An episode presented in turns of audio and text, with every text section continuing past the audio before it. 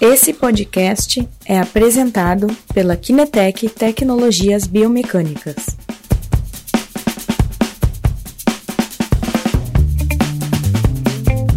Boa tarde a todos, de novo aqui é o Christian, uh, Christian Zaniboni da Kinetec. Conosco hoje novamente o Dr. Guilherme Brott, Olá pessoal, tudo bem? Como vocês estão? Obrigado, Christian. ok, doutor, porque quem nos acompanha sabe que o Guilherme acabou agora há pouco fazer o seu doutorado. É. Ainda não é oficialmente doutor. Ainda não tenho diploma, mas deve estar no forno sendo feito. Tá, mas vamos esperar para comemorar junto o diploma também. Né? Isso né? aí. Ok, é, então. É, Estamos de volta com as lives. Hoje faremos uma live uh, falando de corrida, tá? Então, que o pessoal está entrando, acho que vale a pena, pena a gente relembrar que as nossas lives estão uh, no nosso canal de YouTube, Kinetec Tecnologia Biomecânica, ou uh, muito interessante também escutá-las eventualmente nos podcasts, né? Podcast que está no, no, no Spotify eh, quanto no iTunes, né? Então, entrando lá no Spotify, no, no, iTunes, vocês colocam Kinetec Tecnologia Biomecânica, já Kinetec aparece, vai lá, faça inscrição, acompanha as lives. Uh, o interessante do podcast é que você pode colocar também na a velocidade aumentada né, para agilizar ali uh, a, a, a escuta. Ok, então, que o pessoal está entrando, hoje vamos a, a, começar a falar, né, Guilherme, uhum. é, de uma temática importante, ou seja, de uh, risco de lesão na corrida, e a gente está trazendo uma informação crucial da ter sempre na cabeça quando você vai avaliar uh, um corredor, né? E a gente vai aproveitar, né, Guilherme, de uma literatura em específico. Isso mesmo. Sim. Uh, assim, seguindo a, a nossa corrente de lives agora, né, que é tentar utilizar um pouquinho do conhecimento científico para a atuação dos, dos profissionais, uh, a nossa temática hoje é sobre um artigo, né, o artigo que a gente selecionou hoje para discutir. Uh, é um artigo no formato de revisão sistemática, né? Uh, que é assim um, um, um, formato bastante interessante de se construir revisão, porque eles estabelecem uma série de critérios para avaliação da qualidade dos estudos que eles vão fazer revisão, uhum. para poder incluir eles na revisão. Né? E o nome desse artigo é Influence of Stride Frequency and Length on Running Mechanics. Então, é a influência da frequência de passada e do comprimento do passo na mecânica da corrida. Na mecânica, corrida. Exatamente. Sim. Uh, esse artigo ele foi publicado por três autores, né? Uh, todos americanos do estado de Wisconsin, né? Uhum. Uh, Amy Schubert, Kenny Kempf e o Brian, o Brian Heiderscheit. E, esse Brian, ele, ele é muito famoso na área da avaliação da corrida. Ele Sim. é. Teve, inclusive, num evento. Teve aqui, né? recentemente no Sim. Brasil. Sim. Uh, ele é muito reconhecido na área da avaliação da corrida. E o interessante é que ele é talvez um dos que mais publica hoje literatura bem contextualizada, bem atualizada na área da mecânica da corrida. Uhum. Então, uh, vai estar tá a referência para vocês ali depois nos posts da, da Kinetec, nas redes sociais. Uhum. Uh, eu recomendo, quem puder, Google aqui, só o nome desse, desse pesquisador, que é o Brian Heiderscheit, né? Ele tem um nome meio difícil de escrever, mas vai estar tá ali no post uh, ah, para buscar mais informações sobre esse pesquisador, que assim, ó, é, eu sou fã de carteirinha das publicações dele. Uhum. Uh, ele, esse artigo foi publicado em 2014. Sim. Né? E todos os esses autores, eles são do Departamento de Medicina do Esporte da Universidade de Wisconsin. Então, eles trabalham num setor parecido com o setor que eu trabalho dentro da Universidade de Caxias do Sul, uhum. que é o setor de Medicina do Esporte da UX. Né? Então, eles se juntaram lá para fazer essa revisão e construir o estudo de que a gente vai estar tá abordando hoje. Fantástico. E uh, por que começaram este, trabalho? Qual é a ideia que está por trás deste trabalho? Então, assim, uh, o Heiderscheid, ele tem uma característica que ele, como pesquisador, ele sempre tenta buscar formas simples de se diminuir uma série de fatores de risco, okay. né? E na corrida a gente tem uma série de fatores de riscos, né?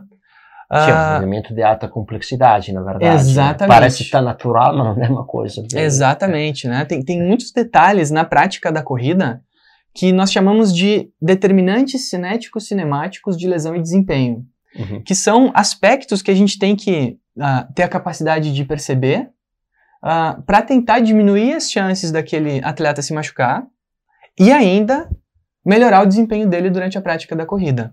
Certo. Ah, existem alguns determinantes, né, alguns aspectos que aumentam o risco que, que a gente não tem controle. Por exemplo, a idade da pessoa, o volume de treino semanal, ah, se é menino ou menina, né?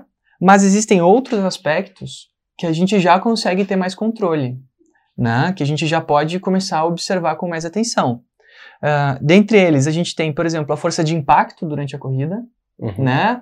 Mais pra frente a gente vai falar um so- pouquinho mais sobre isso nas nossas lives. A postura durante a corrida, ou seja, qual é o ângulo do meu joelho durante a corrida, o ângulo que a gente chama de ângulo de ataque, qual é o ângulo do meu quadril durante a corrida. Ah, questões como, por exemplo, o ângulo de, de abdu e adução associado à rotação interna e externa do quadril durante a corrida, que recebe um, um, um nome ah, de valgo dinâmico. Enfim, são uma série de elementos que eles tentaram encontrar uma forma simples de estar corrigindo todos esses aspectos, mudando pequenas estratégias durante a corrida. Perfeito. É isso aí. Sim, porque, enfim, mudar aspectos cinemáticos eh, não é uma coisa tão simples, Não, né? a gente e talvez precisa- não é nem o ideal forçar na mudança drástica. Exatamente, é uma coisa que demora tempo, né? É. Por exemplo, quando tu percebe que alguém tem um padrão de valgo dinâmico, às vezes tu demora um pouco para estar criando estratégias para controlar esse valgo. Aham. a mesma forma o ângulo de ataque e outros aspectos. E ele viu que se a gente alterar um elemento muito simples na corrida, a gente consegue alterar quase todos esses determinantes. né? Exatamente. Sim. Ah, e esse elemento justamente vai ao encontro do que a gente falou na semana passada sobre a marcha, Sim, né? Que é a frequência de passada, exato. A cadência, a né? cadência. A cadência que a gente tratou bastante eh, na semana passada como ele- elemento importante, principalmente também a, a variabilidade que ela tem, né? Exatamente. para como um parâmetro da considerar como risco de queda em pacientes idosos. Aí aqui também ela entra como como elemento importante da considerar como risco de lesão, Sim. né? Como como ah, elemento da ter em consideração para prever lesão ou ajudar. né? Exatamente. Tem, tem uma coisa interessante que, que as pessoas pensam que a cadência Uhum. é um fator de risco. Na verdade, não é a cadência que é um fator de risco, uma cadência inadequada, né? Sim. Ah, na verdade, o que, que nós temos é que cadências inadequadas geram alterações terciárias, entre elas a mudança do ângulo, mudança do impacto, mudança da postura durante a corrida. E essas mudanças provocadas pela cadência inadequada é que são os verda- verdadeiros fatores de risco. Sim. Né? A cadência ela é só quantos passos eu dou por minuto. Uhum. Mas o número de passos que eu dou naquele minuto vai determinar uma série de outros aspectos na minha técnica de corrida. Uhum. Né? Um, um uma série de, de, de elementos que vão ser alterados quando a gente corre. Certo. E aí ele coloca outros elementos a ter em consideração ali, eh, o que, que ele encontrou. mais? Então, assim, além da frequência do passo e, consequentemente, o comprimento do passo, ah, ele levanta um elemento que, assim, eu, eu destaquei aqui, inclusive, porque é tema de uma das nossas lives anteriores, Sim.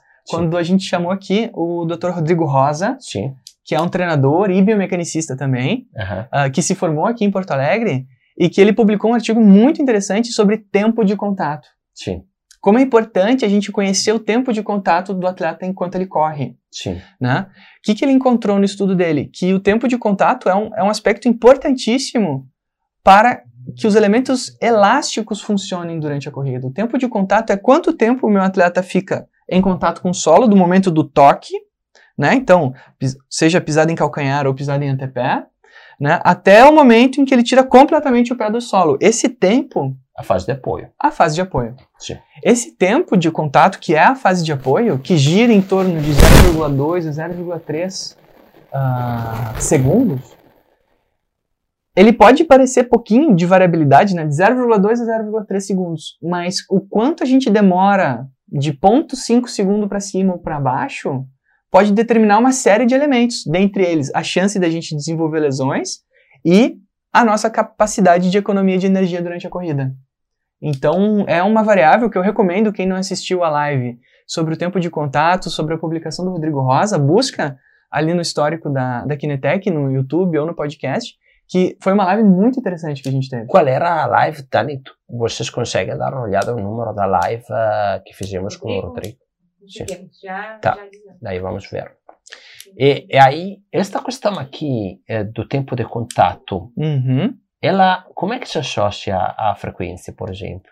Então, quando a gente aumenta a nossa frequência de passada, né, ah, automaticamente o nosso tempo de contato diminui Uhum. para uma mesma velocidade. Né? A gente tem que lembrar que todas as avaliações que foram feitas nos estudos selecionados para essa revisão, ah, as avaliações com diferentes frequências de passada foram realizadas ah, na mesma velocidade. Então, eu mantive uma velocidade com o meu atleta, normalmente em esteira, isso é realizado, tem que ser em ambiente controlado, né? Ah, mantive a velocidade, mas alterei a frequência de passada do meu atleta. Certo. Né? Eu solicitei que ele alterasse isso. Sim. Número 19, a live. É, a Biomecânica do mecanismo elástico da corrida. Maravilha. biomecânica do mecanismo né? elástico da corrida, live 19 com o Rodrigo Rosa e com uh, o, tu estava também, né? Sim, Com sim. O Guilherme, né? Uh, uma live muito, muito, muito, muito, muito, Muito boa, né? bacana, eu achei muito bacana. Rodrigo ali Uma das minhas favoritas. Sim, sim. Colocou uma série de, de coisas muito interessantes. Né? Também para um estudo que eles pu- publicaram recente, né? Exatamente. Fez muito sucesso, né, É. quando foi publicado. Ok. Bom, E, eh, então a gente estava falando aqui do tempo de contato e da frequência, como é que estavam, como é que se juntavam, Guilherme, voltando a retomar.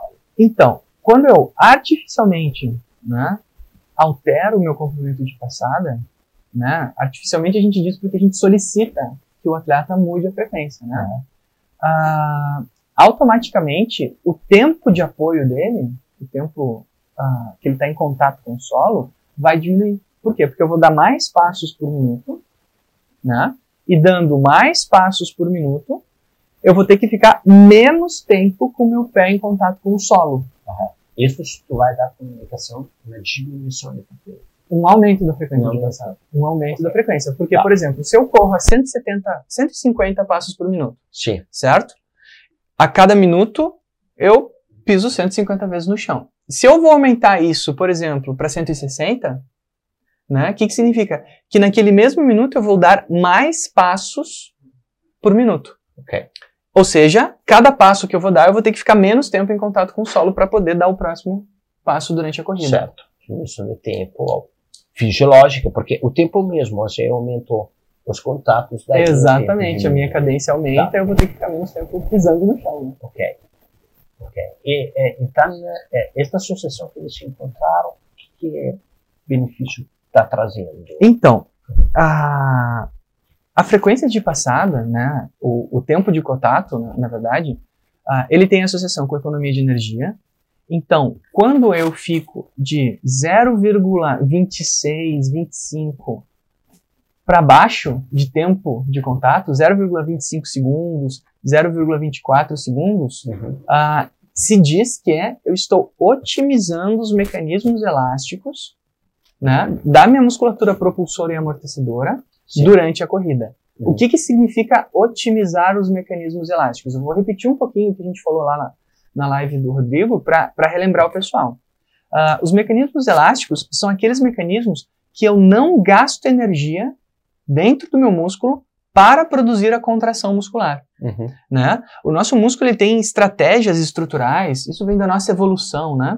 Uhum. Ah, ele tem estratégias estruturais que garantem que eu não gaste energia para produzir uma contração. Os tendões. Exatamente. Tendões, Uhum. ah, proteínas não contráteis. Dentro do próprio músculo nós temos proteínas não contráteis. Uhum. A própria fáscia muscular, hoje é muito estudada a fáscia. Ah, todos esses eles- elementos conjuntivos que envolvem o músculo, eles têm um comportamento semelhante ao elástico. Uhum. Só que como a gente está falando de corpo humano e não de uma borracha, eles têm um, um pequeno, uma pequena desvantagem quando a gente compara com um elástico comum. Se eu puxo um elástico, eu posso ficar com ele estirado quanto tempo eu quiser. Que quando eu soltar ele, ele vai devolver a minha contração, né? O meu alongamento ele vai devolver em contração. O músculo, como ele é uma estrutura biológica e não uma estrutura ah, mecânica, assim, né?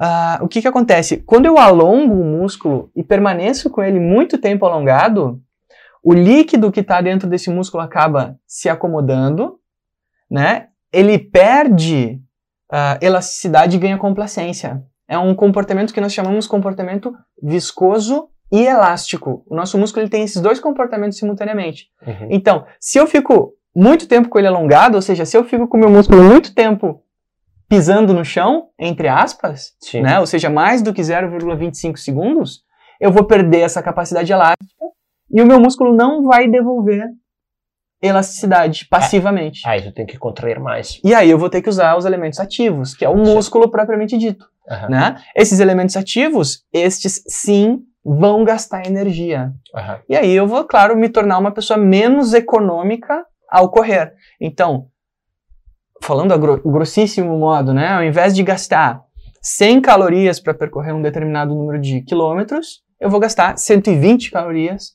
para percorrer aquele determinado número de quilômetros. Entendi. Né? Então eu vou estar não otimizando o meu consumo energético. Né? Lembrando que esses são determinantes tanto de desempenho quanto de lesão. E esse é um muito importante para o desempenho, né? Sim. me tornar econômico durante a corrida é fundamental para eu ter um desempenho satisfatório a, a longo prazo, em longas distâncias, né? Certo. Até mesmo em curtas distâncias. Uhum. É importante. Ok.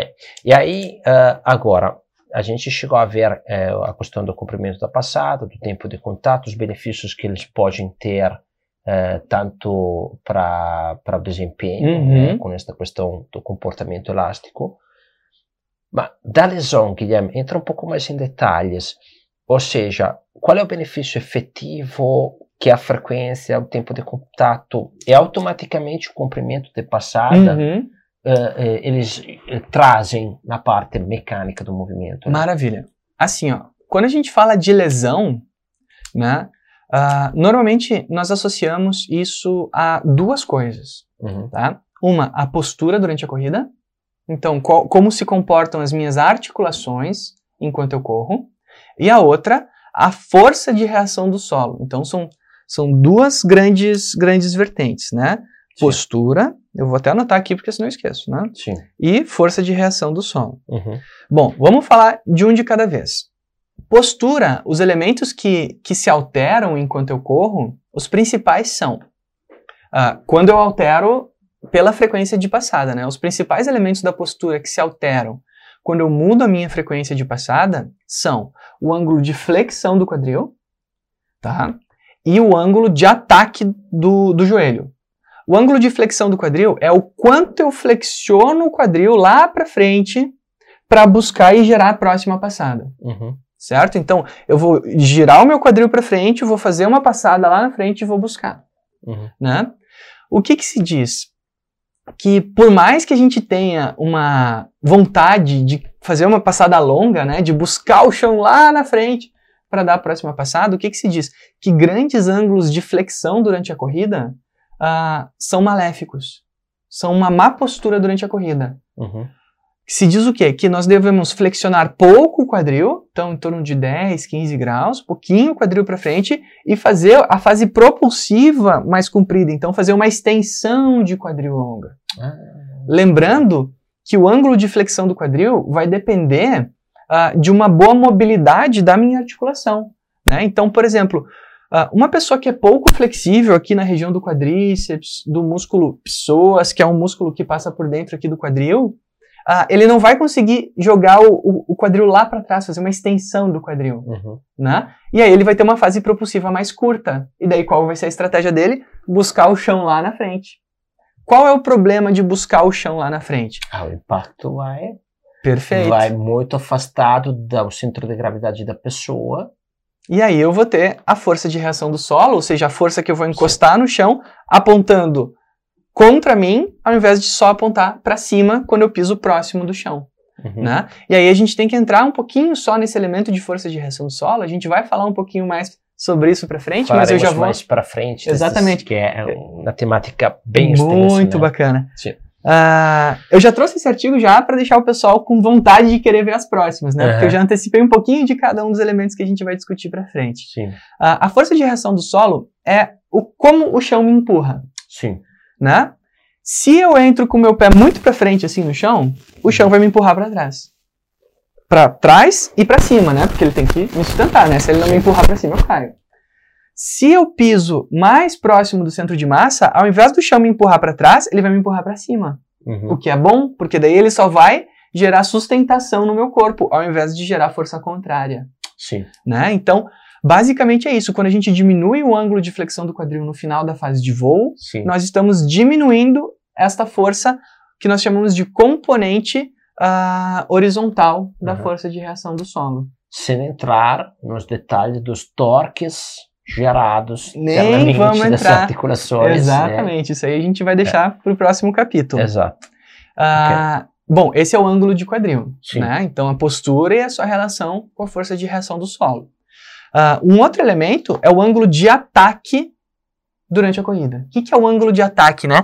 É o quão estendido ou flexionado está o meu joelho quando eu corro, Uhum. né? Quando a gente olha uma pessoa correndo, a gente vê que ela pode pisar, ah, por exemplo, com a tíbia alinhada com o solo, né? Então um ângulo de 90 graus, assim. Ela pode entrar com a tíbia ah, atacando desta forma, como se estivesse entrando com o pé lá para frente, ou ela pode entrar com a tíbia já um pouco em flexão, ou seja, ela já apontando um pouquinho para trás, o joelho um pouco mais fletido, Uhum. né? O que, que se diz que é o ótimo? Que a tíbia esteja nesse ângulo próximo de 90 graus em relação ao solo. Ou seja, quando eu piso no chão, o meu pé tem que estar reto, um ângulo reto com o solo. Uhum. Que é onde a força de reação do solo tem o maior componente vertical e não vai gerar forças contrárias à minha corrida, Certo. né? Então, percebe, Christian, que assim, a gente está falando da postura da corrida, Uhum. e a sua relação com a interação com o solo. Uhum. Mas vamos além. Esses dois elementos, flexão de quadril e ângulo de ataque durante a corrida, possuem, ou melhor, são influenciados pela cadência. E é aí que a gente queria chegar, né? Eu contei Uhum. toda essa história. Quem ficou aqui, parabéns Uhum. né, possuem relação com a cadência. Toda vez que eu aumento a minha cadência, Uhum. eu trago tanto o quadril mais para trás, Sim. diminuo esse ângulo de flexão, o que é vantajoso, claro que eu não vou diminuir demais, Sim, né? sim. Existe um, um parâmetro. E também deixo a minha, a minha tíbia com menor tendência de extensão do joelho. Né? Eu estendo menos o joelho, trago ele um pouco mais próximo do meu centro de massa, favorecendo essa questão de gerar apenas a fase propulsível e não uma espécie de frenagem por atacar o solo com a tíbia muito inclinada em relação ao solo. Uhum. Dani, temos perguntas? Perguntas não, mas só pra dizer que o Eduardo Russo tá, tá nos acompanhando aqui, mandou umas risadinhas aí. Grande. Eduardo. Eduardo fizemos uma live super mega com ele falando de sapatos, sapatos de corrida, né? Eduardo trabalha no EBTEC, eles testam sapatos de corrida. Isso Eduardo mesmo. é um grande corredor também, né? É verdade. Um atleta. Então, eh, abraço, Eduardo. E, ah, ok, aí assim, eh, o que que eles chegaram a comentar desta informação? Ou seja, ok, vamos diminuir a cadência. Que benefício a diminuição da cadência ela traz para nós? Então, o nosso objetivo é aumentar um pouquinho a cadência, né? O que, que se diz?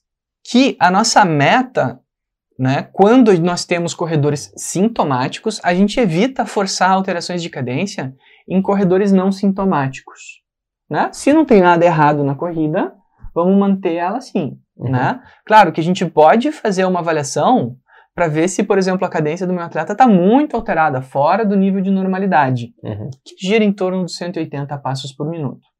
Né? Mas a gente não tenta alterar isso se a pessoa correu, corre por muito tempo, nunca teve sintomas, dores, não está tendo problemas em aumentar o seu tempo, ou melhor, diminuir o seu tempo, né? melhorar o seu desempenho. Então a gente evita mudar isso. Mas quando nós temos os atletas sintomáticos, ou seja, eles nos chegam com alguma queixa, ó, tá doendo o joelho, ou não consigo melhorar o meu tempo, né? Bom, aí a gente faz essa investigação. Qual investigação a gente faz? Bom, a gente mede lá a cadência do nosso corredor. Aumentando a cadência em torno de 15%, a Uhum. gente já começa a ter alterações em cada um desses elementos. Sendo eles, bom, a flexão do quadril diminui cerca de 5 graus, né? O que já representa uma diminuição importante. Aumentando 15% a cadência, pode diminuir 5% a flexão de quadril. Exatamente. Exatamente. É, é a tendência que tem se apresentado na literatura ao testar isso em vários atletas. Uhum. né? O que vai aí diminu- diminuir o gasto energético, o impacto, né? E muitas vezes alguns sintomas de queixa de dor durante a corrida já começam a se dissipar Após algumas intervenções. Uhum. Ah, segunda coisa, o joelho que antes estava em extensão muito grande durante a corrida também tende a diminuir de 5 a 10 graus. Né? Então ele se torna de 5 graus mais flexionado, ou seja, a tíbia sai daquela posição de ataque elevada e entra numa posição de ataque apropriada com relação ao solo. Uhum. Né? Traz pequenas alterações aí de forma angular, o que também vai diminuir a, a chance de ocorrer lesões e também, ao mesmo tempo, vai melhorar o desempenho do atleta. Vamos além. Aumentando esses mesmos 15%, a literatura tem apresentado que atletas que apresentam o valgo dinâmico durante a corrida também diminuem esse valgo dinâmico, que é uma associação entre a rotação interna do quadril né, e uma abdução do joelho, ah, também em aproximadamente 5 graus. Então, é, é meio que uma tendência esses 5 graus, né? 5 graus de flexão cinco, do quadril, 5 graus de flexão do joelho e a diminuição de 5 graus do valgo dinâmico, que também são fatores todos que aumentam a chance de. Que pode parecer pouco, 5 graus, mas na verdade é um parâmetro que já dá uma mudança dramática Sim. nas, nas forças de direção do sono. né? Ah, o que os estudos têm apresentado é que em algumas sessões de adaptação é o suficiente já para às vezes diminuir sintomas, é como tirar com a mão, assim, né? O sintoma de dor ou sintoma de desconforto grande de alguma articulação, só com essa pequena alteração dos 15%, né? Lembrando que tem, né, ah, uma forma de se fazer isso, a gente não deve fazer isso de repente, mas a gente tem um- uma forma de fazer isso que é bem adequada também. É, ok, então eles recomendam aqui né, um tempo de contato de 0,24 para 0,20. Uhum. né? Ok. Eh, aí, Guilherme, vamos ver um pouquinho como podemos aplicar estas coisas, né? Por exemplo, como é que vamos medir a cadência? Quais são as formas mais práticas ou as formas mais certas para Uhum. fazer a medição de cadência? Bom, a cadência, ela tem três métodos comuns assim de serem medidos, tá? O primeiro é filmando, né? Eu posso filmar o meu atleta correndo, ah, olhando o vídeo, né? Mede a linha do tempo, ver quanto tempo eu, eu medi a corrida dele, ah, ah, conto quantos passos ele fez, multiplico isso, di- divido isso pelo, por dois, porque é por passada, né? E aí eu vou ter quantos passos ele fez naquele tempo. E aí eu normalizo isso pelos minutos, né? Se eu medir 30 segundos, eu multiplico por 2. Se eu medir 15 segundos, eu multiplico por 4. Coisa que demora ali ah, algum tempinho, né? Porque eu vou ter que levar esse dado para o meu computador, né? Eu não consigo nem fazer na hora, né? Ah, esse tipo de medida. Outra forma de se medir cadência ah, é que alguns smartwatches fazem. Alguns, não é todos, e eles fazem com uma pre- precisão relativamente baixa. A literatura tem apresentado uma divergência grande ah, do valor medido ah, passo a passo para o valor apresentado pelo smartwatch, porque ele, ele tem muito essa questão do balanço da mão, né? Que interfere na aceleração diferente da, da Exatamente. passada. Interfere bastante, né? Porque além de mexer o meu corpo, eu estou mexendo a minha mão Hum. e, o, e o relógio ele tem que tentar encontrar a, a cadência dentro de todos esses balanços, né? Ah, e a forma hoje mais ah, precisa de se avaliar a cadência, onde eu consigo tanto ah, o número absoluto da cadência do atleta, quanto a variabilidade dessa cadência durante a corrida, é com o uso de acelerômetros portáteis. Né? Acelerômetros portáteis, ah, preferencialmente colocados ah, na cintura do atleta, onde eu consigo pegar tanto a frequência de passada que uma perna realiza, quanto a outra. Então eu consigo, assim, Sim. ter a aceleração das duas pernas. É a Uhum. forma mais ah, mas precisa de se adquirir esse tipo de medida. Ótimo. Sim, sim, mas a gente tem com o nosso G-Walk esse tipo de relatório, a cadência sempre está presente tanto na marcha quanto na corrida, né? Isso mesmo. E eh, aí, bom, descobri quanto é que meu atleta está andando. Como é que eu vou treinar ele agora? Ah, então, é, essa, essa é uma parte que eu gosto bastante, né? Aham. A, a treinar a cadência. Ah, para a gente poder treinar a cadência, a gente tem que, de alguma forma, mostrar para o nosso atleta qual a cadência que ele está correndo Uhum. em tempo real, Sim. né? Então, por isso é importante eu ter essa medida precisa da cadência, sabe? Ah, cara, se é 172,3 passos por minuto a, a cadência média do meu atleta, eu preciso ter essa informação. Aí tu quer aumentar ela 15%. Exatamente. Tá, ok, vai. Aí, assim, quando de boca a gente faz assim, coleto ele, faço uns 5 minutos de corridas, tá? Vejo quanto é a cadência dele, aquela determinada velocidade, velocidade que vou né, usar para treinamento Uhum. dele.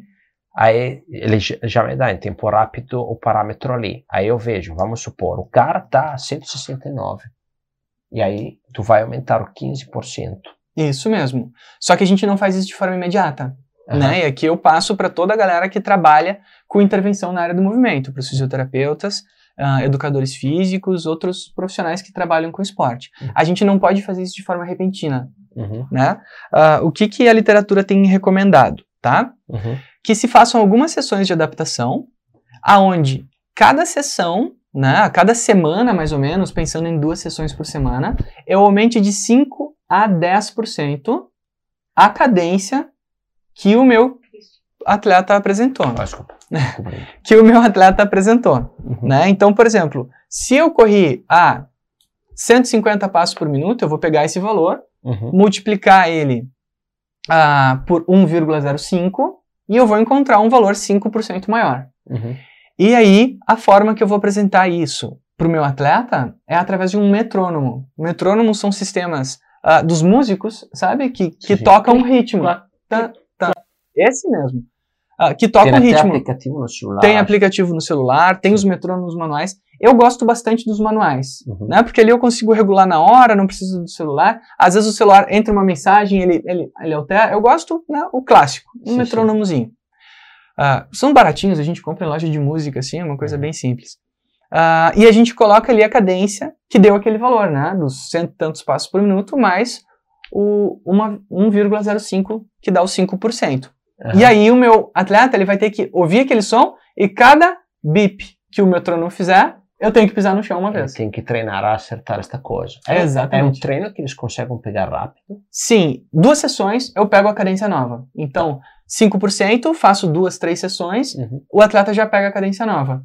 Na próxima semana, duas, três sessões, mais uma, e na próxima semana, duas, três sessões, mais uma vez, de 5 em 5%, eu chego nos 15%, que é a meta normalmente de se aumentar para ter esses efeitos. Né? A gente pode pensar, ah, vou aumentar só 5%, vou aumentar só 10%, vou aumentar 30%. A meta, 15%, é um valor interessante. Sim. Ah, os autores falam ah, que em alguns atletas é necessário aumentar 30% para ter essas alterações. Então, se o atleta não apresentou nessas sessões ah, diminuição dos sintomas, diminuição da queixa, só com 15% de aumento da cadência, ah, ele recomenda, bom, vamos tentar então 30% do aumento da cadência. E aí se faz o mesmo processo em algumas semanas de treinamento e ambientação, Uhum. espera-se que boa parte das queixas tenham diminuído simplesmente com um metrônomo e um sonzinho enquanto eu corro. E me diz uma coisa, é, não, não tem contraindicação, um excesso de aumento de cadência, uma coisa assim? Ou... Então, quando a gente trabalha assim dentro da corrida e vê o comportamento da, da frequência de passada durante a corrida, n- não se tem muita coisa apresentando um problema efetivo de grandes aumentos da cadência. Aham. né?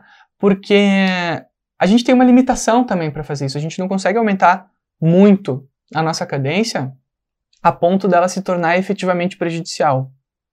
Uhum. O que pode acontecer é, se eu aumentar de soco, assim, né, 15%, eu estou forçando o meu atleta a fazer um- uma alteração gestual que pode prejudicar ele, né? Então, esses grandes saltos, assim, de, de padrão de movimento são inadequados. Eu preciso de alguma forma, corticalizar isso, né, de trazer isso para um, um nível de controle motor do meu Uhum. atleta em que ele consiga na- naturalizar isso. Porque né? vai fazer toda uma adaptação também. da Todo membro parte, inferior, né? é, Da parte exato muscular, né? Ele Sim. tem que adaptar eh, o músculo a, a trabalhar de forma um pouquinho diferente. Sim, sim. Me vem na cabeça aquele vídeo quando tu fala de cadência, assim, né? Aquele vídeo dos quenianos, aqueles quatro quenianos que vão exata, parecem, né? Uh, soldados marchando. Marchando, né? Aí, pá, pá, pá, que vão os quatro pisando exatamente com um sincronismo incrível, né? E aí, lembrando daquele ali, eu me lembro que é um vídeo que pega ele no ângulo sagital, assim, no plano sagital. E agora que tu falaste, me vem na mente que o, o, o pé tá praticamente, quando eles batem no pé, tá praticamente embaixo dele, né? Exatamente. Não vai para frente ou por trás, é um pé que, que cai sempre exatamente embaixo dele. ali. Exatamente. É impressionante que no olho tu não consegue acompanhar o pé, porque ele está com um- uma, está andando ali, sei lá, 20 por hora, uma coisa assim. É, E aí a, a, a frequência tem um É bem ritmo incrível, né? é bem alto. Aquele vídeo ali é bacana de pensar nessas coisas. Pessoal, só pra avisar vocês que a gente passou 35 minutos. Opa, Ah, ok, estamos no tá. final já. E Obrigado, aí Dani. eles eh, depois eh, eu vou treinar isso em ambiente controlado, né? Guilherme? Isso. que é meu metrônomo, começo a primeira sessão 5% a mais, depois vou aumentando, vou aumentando, chego ao meu 15% de aumento de cadência. Aí, mas ele vai correr na rua. Esse é o objetivo. E aí? Bom, ah, quando eu vou levar isso para o ambiente ecológico, né, para aquele ambiente em que o atleta está adaptado a correr, eu preciso novamente medir ele. Sim. Né? Eu não posso. eh, Essas alterações gestuais que nós estamos fazendo, nós temos que tentar o máximo possível levar para o ambiente de corrida do atleta. Aham. Né? Então nós precisamos de novo medir essa cadência, só que agora o atleta ele tem que conseguir fazer isso apenas com seu com seu Certo. próprio controle motor, com seu próprio cérebro. Ele tem que ter assimilado aquele ritmo com o metrônomo e correr. Sim. Com o G-Walk a gente consegue fazer isso porque dá para coletar em ambiente externo, em Então. uma pista, né? E dá para fazer ah, o controle. E aí, vamos supor que ele consegue ter um ritmo. Bom, eu tô já no, no meu certo ali que tava Exatamente. precisando. E se ele não consegue?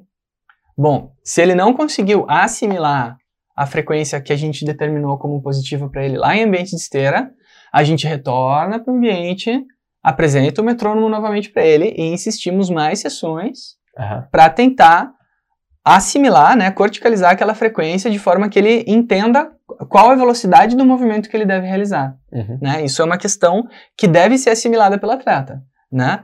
Ah, eu já vi alguns treinadores trabalharem com playlist, né? Uma música que funcione naquela frequência que eu quero, né? Aham. Então, ó, achei uma mu- isso ah, o pessoal que trabalha com DJ manja melhor do que eu, né? Mas tem batidas por minuto. Então Sim. eu posso ir ouvindo uma música e daí no ambiente, na pista, tentar capturar aquela aquela batida e fazer ritmada, né? Mas Aham. o ideal é que o atleta consiga sozinho ter isso e que eu possa medir isso em ambiente ecológico para ver se ele está repetindo isso na pista também e não só na esteira. E como tu mencionou, o D-Walk faz isso, né? Da gente medir isso também na pista, o que é fundamental, porque não adianta ele mudar só na esteira se na pista ele vai fazer, ou na rua, né? Enfim, Certo. ele vai fazer outro comportamento. É importantíssimo.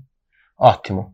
Bom, eu acho que estamos ah, chegando ao final, mas assim, digamos assim, tu identificaste lá no começo algumas alterações deste atleta, né? Algumas determinantes de lesão, né? Aí com a cadência tu vai tentar fazer uma, uma mudança eh, sobre a biomecânica dele, né? Para tentar ter um desempenho mais eh, elástico, Uhum. né? e também eh, uma diminuição de risco de lesões.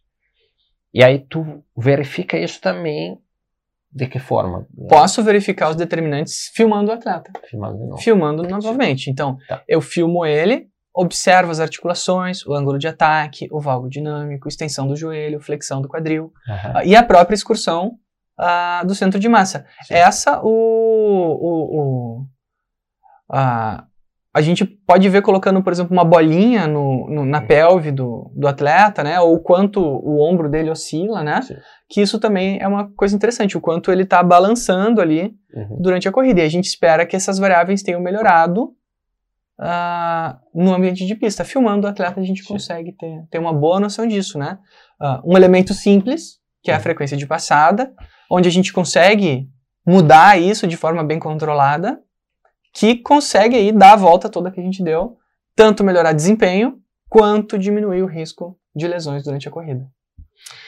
Ótimo. Como é que a gente está ali nas interações? Como é que tá, é, Dani? O pessoal está só assistindo, mandando emojis, mas perguntas não, ainda não tem. Ok. Muito bem. Então, se não temos uh, pergunta, perguntas, chegamos ao final também desta live.